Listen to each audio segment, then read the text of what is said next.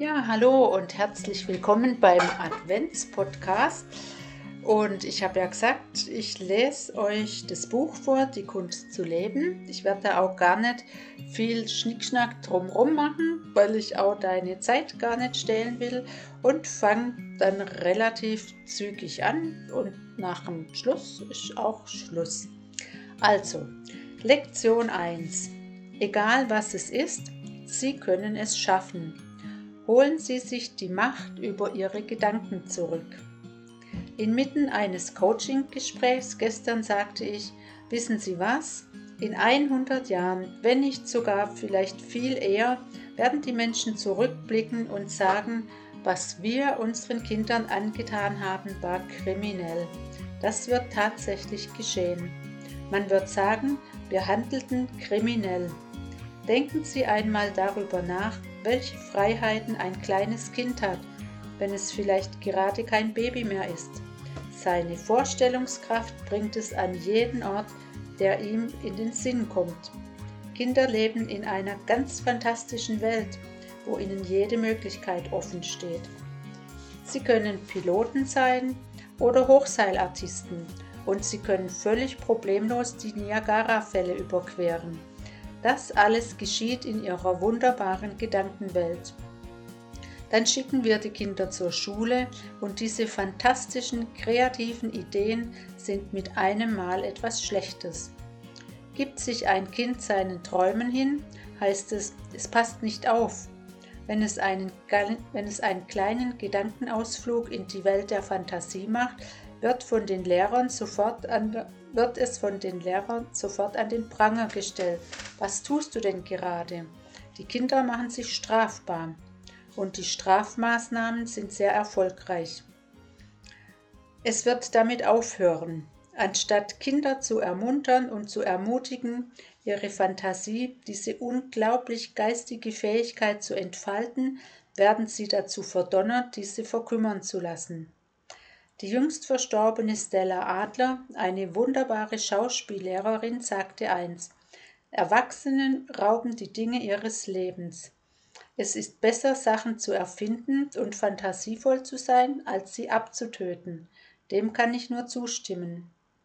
Und wenn wir endlich groß und erwachsen sind, zahlen wir Tausende von Dollar und nehmen uns extra frei oder legen weite Wege zurück, um wieder zu erlernen, wie wir unsere Vorstellungskraft nutzen können. Doch uns bleibt gar nichts anderes übrig. Wir müssen wieder an diesen Ort gelangen, der das Sprungbrett in das Reich der Fantasie ist. Denn alles, was Sie um sich herum sehen, ist nichts anderes als die greifbar gewordene Wirklichkeit eines Traums eines Menschen. Nichts anderes sind all die Dinge, auf die Ihr Auge fällt, wenn Sie Ihren Blick schweifen lassen. Ich hatte früher ein Büro in einem Gebäude an der Avenue in Toronto. Wir waren ein Gebäudereinigungsdienst und haben Büros geputzt. So habe ich angefangen. Ich habe Fußböden gewischt. Eines Tages dachte ich, wir sollten uns ein Autotelefon anschaffen. Also haben wir ein Autotelefon gekauft. Und egal, wo unser Vorarbeiter war, der die Reinigungskräfte kontrollieren sollte, ich konnte ihn immer telefonisch erreichen. Wir mussten für die Antenne extra einen Dachgepäckträger auf dem Auto installieren, damit wir möglicherweise telefonieren konnten, denn damals standen nur ein halbes Dutzend Kanäle zur Verfügung und ob eine Leitung frei war, war oft Glückssache. Heute gibt es Millionen Telefone und genauso viele Leitungen und Verbindungen, Millionen. Jeder von uns ist jederzeit erreichbar und wir können mit anderen Menschen auf ihrer Frequenz kommunizieren. Wie haben wir das erreicht? Ganz einfach. Jemand hat es sich ausgedacht. Wenn ich jetzt ein Foto von Ihnen mache, kann ich es jedem Menschen auf der ganzen Welt schicken. Ich muss nur einfach auf Senden drücken und im nächsten Moment kommt es pling an jedem Ort der Erde an. Sie erhalten das Bild, wenn Sie in St. Paulo sind. Sie erhalten das Bild, wenn Sie in San Francisco sind. Sie erhalten das Bild, wenn Sie in Shanghai sind. Sie erhalten das Bild, wenn Sie in Chicago sind. Warum? Weil das Bild als Schwingung überall ist. Wo es sich manifestiert, hängt nur von einem einzigen Faktor ab, Ihrer Handynummer. Soweit alles klar? Ein Gedanke ist das gleiche wie ein Bild. Und das Einzige, was die Übertragung von Gedanken stören kann, ist der Faktor Akzeptanz. Wir können mit jedem Menschen überall auf der Welt telepathisch in Verbindung treten und wir tun es die ganze Zeit. Wir wissen es nur nicht, was wir tun. Warum? Weil es uns niemand beigebracht hat. Also sind wir unwissend geblieben. Denken Sie einmal darüber nach. Wenn ein kleines Eichhörnchen selbstständig wird, hat es niemanden mehr, der sich um es kümmert. Das kleine Eichhörnchen läuft alleine den Baumstamm hoch und runter. Es sucht nach Nüssen, es wird fündig, es versorgt sich selbst mit Futter. Das Eichhörnchenjunge handelt instinktiv und das ist auch richtig so. Es kennt sich in seiner Umwelt aus. Wir hingegen sind in unserem Lebensumfeld völlig orientierungslos. Warum? Weil wir zwar theoretisch über die geistige Möglichkeit verfügen, uns unsere Umwelt selbst zu gestalten, aber praktisch nichts dergleichen tun. Warum tun wir uns, warum tun wir es nicht? Weil uns gesagt wurde, das ist albern, werd erwachsen, das ist nicht realistisch.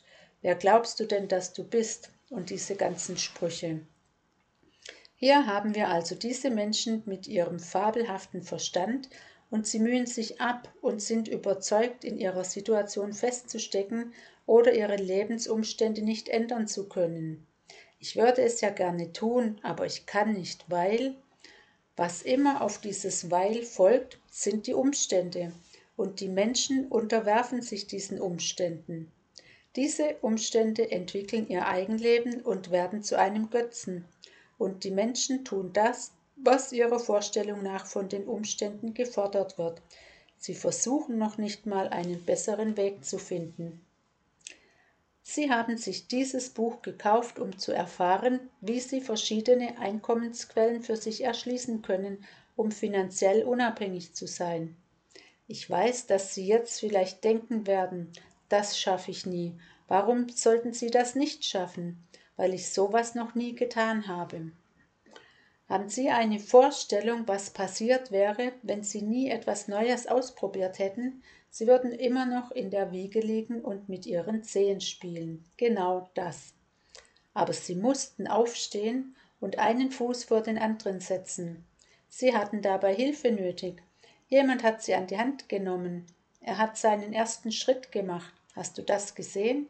Er hat seinen ersten Schritt gemacht. Er ist alleine gelaufen. Oh, er ist hingefallen. Oh, er hat sich wehgetan.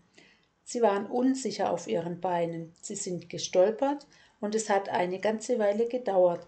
Aber am Ende konnten sie alleine laufen. Was immer es ist, sie können es schaffen. Sie müssen nur lernen, wie. Ich habe einmal eine Geschichte über die Gebrüder Wright gelesen. Ihr Vater war Bischof einer reformierten Kirche und sagte ihnen, dass sie im Höllenfeuer schmoren würden, allein für die Anmaßung fliegen zu wollen. Wenn Gott gewollt hätte, dass der Mensch fliegt, hätte er ihm Flügel gegeben. So haben die Menschen jahrhundertelang gedacht. Es hieß auch, die Welt sei rund. Wir haben das für bare Münze genommen. Wir haben das wirklich geglaubt, und das ist noch gar nicht so lange her. Die vorherrschende Meinung verbot es, dass die Welt rund war. Wie bitteschön sollte man am Rande der Kugel leben können, ganz zu schweigen von der anderen Seite. Man musste doch nur einem Schiff lange genug nachsehen, um zu bemerken, dass es letztlich in die Tiefe stürzte. Sehen Sie, die Logik gebot es, dass die Welt unmöglich rund sein konnte, also hat es jedermann geglaubt. Glauben Sie, dass die Menschen darüber wirklich und wahrhaftig nachgedacht haben? Glauben Sie, die Menschen haben ihren wunderbaren Verstand eingesetzt bei der Behauptung, es sei nicht möglich zu fliegen? Ich denke nicht. Einer meiner Mentoren war Earl Nightingale. Von ihm habe ich so viel gelernt. Ich erinnere mich noch, wie er sagte, wenn die meisten Leute sagen würden, was sie denken, wären sie sprachlos. Sie werden feststellen, dass die Menschen untereinander konkurrieren. Sie sehen jemanden, den Sie noch nicht einmal kennen, beschließen, ihn nicht zu leiden und sagen ihm oder ihr den Kampf an. Ich werde am Ende doch alle schlagen. Warum eigentlich? Warum die Zeit so verschwenden? Sie wissen nichts oder nur wenig über diese Person. Warum auch nur einen Gedanken an sie verschwenden? Und wenn Sie unbedingt an sie denken müssen, denken Sie an die guten Eigenschaften, die sie wahrscheinlich hat. Andernfalls versetzen Sie sich nur selbst in schlechte Schwingungen. Viele Menschen sind nervös, wenn sie mich treffen. Ich finde das sehr amüsant. Ich erinnere mich, wie ich vor einigen Jahren einen Auftritt auf dem Kongress von Metropolitan Life in Toronto hatte. Viele Menschen haben diese Tagung besucht. Da war dieser Mann, er kam auf mich zu, drehte wieder um, lief wieder auf mich zu und ging wieder weg. Der Gedanke, mich anzusprechen, machte ihn nervös. Das war ganz offensichtlich. Schließlich nahm ihn sein Manager bei der Hand, brachte ihn zu mir und sagte, Bob, ich möchte dir Harry vorstellen. Seine Hand war schweißnass. Er zitterte. Das Vorgesetzte sagte, es machte ihn nervös, sie zu treffen. Ich musste lachen und sagte dann schnell, ich lache nicht über Sie, aber würden Sie das nicht auch komisch finden, wenn ich sagen würde, es macht mich nervös, Sie zu treffen? Was ich meine ist, warum sollte es jemanden nervös machen, mit mir zu sprechen? Ich weiß schon, Sie denken jetzt, ja warum eigentlich? Das denken Sie. Und ich denke genau das Gleiche. Warum geht uns das so? Warum lassen wir es zu, dass uns die Gegenwart einer anderen Person, einer Person, die wir noch nicht einmal kennen, einschüchtert? Warum kommt es uns so vor, als wären wir weniger wert als die andere Person? Warum machen wir uns innerlich klein? Wir hatten dabei Hilfe, wir sind nicht so auf die Welt gekommen. Also aufgepasst, wir sind jetzt große Jungs und Mädchen. Wir verfügen über die Fähigkeit zu denken. Also fangen wir an, darüber nachzudenken, was wir tatsächlich tun wollen. Werfen wir die Vorstellung davon, was wir tun müssen, über Bord. Sie müssen nichts tun. Jetzt werden Sie sagen, nun ja, atmen müssen wir schon. Nein, Sie können sich eine Plastiktüte über den Kopf ziehen und aufhören zu atmen. Das können Sie. Gut, aber Steuern, Steuern zahlen muss man. Nein, müssen Sie nicht. Sie müssen nicht. Sie können ins Gefängnis gehen oder sich in eine Steueroase absetzen. Sie müssen keine Steuern zahlen. Sie müssen nichts tun. Wissen Sie, welche Vorstellungen in unseren Köpfen zurechtrücken müssen? Dass wir uns willentlich entscheiden, die Dinge zu tun, die wir tun. Viktor Frankl, der aus einer jüdischen Familie stammende Wiener Psychiater, der während des Zweiten Weltkriegs einige Jahre in Konzentrationslagern verbrachte, schrieb ein Buch mit dem Titel Trotzdem Ja zum Leben sagen. Ein sehr gutes Buch. Dort beschreibt er, dass ihn trotz des psychischen oder physischen Missbrauchs, den er im KZ erfahren hat, niemand zwingen konnte, etwas zu denken, das er nicht denken wollte. Das Gleiche gilt aber auch für alles, was wir tun. Wir entscheiden uns, die Dinge zu tun, die wir tun. Sie hat mich dazu gezwungen, gezwungen. Oh, nein, nein, nein. Sie hat sie nicht dazu gezwungen. Es hätte vielleicht eine Auseinandersetzung gegeben, wenn sie beschlossen hätten, nicht zu tun, was von ihnen erwartet wurde. Die Alternative wäre möglicherweise unangenehm gewesen, aber sie hat sie nicht dazu gezwungen. Sie haben sich selbst dafür entschieden. Wir müssen Verantwortung übernehmen für unsere Taten. Wir müssen Verantwortung übernehmen für unser Leben. Worum es wirklich geht, ist Folgendes. Wenn Sie etwas in Angriff nehmen, das Sie noch nie zuvor getan haben, werden Ihnen alle möglichen Gedanken durch den Kopf spuken. Sie werden den kleinen Mann in Ihrem Ohr haben, der flüstert, wer glaubst du eigentlich zu sein? Das kannst du doch gar nicht, das schaffst du nie im Leben um neun Uhr dort zu sein, du musst um neun Uhr hier sein, du musst tun, was du musst. Und dieser kleine Mann in ihrem Ohr gewinnt fast jede Diskussion für sich. Sie geraten in einen Zwiespalt, und schon hat der Mann im Ohr die besseren Argumente und gewinnt. Wenn Sie also nicht zum Telefonhörer greifen, wird auch niemand zu Ihnen kommen und die 100.000 Dollar Versicherung kaufen. Und später werden Sie sagen, naja, es wäre ja sowieso nichts dabei herausgekommen. Das macht jetzt auch keinen Unterschied. Manche Menschen können es sich eben nicht leisten. Das ist Unfug. Jeder kann sich das leisten, was er sich leisten möchte. Wenn Sie durch Ihr Zuhause gehen, werden Sie überall Dinge sehen, die Sie nicht benötigen. Sie haben sie gekauft, weil Sie sie haben wollten. Und wenn Sie etwas wirklich wollen, werden Sie unweigerlich einen Weg finden, es zu bekommen. Immer. Das ist ein Gesetz des Lebens. Wenn Sie eine Entscheidung treffen, schaltet sie Ihr Gehirn auf eine andere Frequenz um und sie beginnen alles anzuziehen, was sich auf der gleichen Frequenz befindet.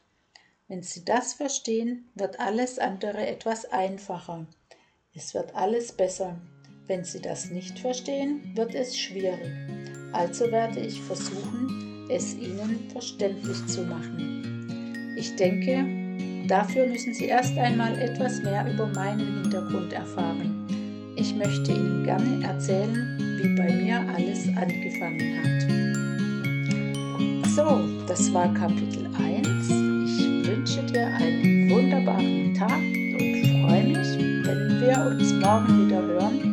University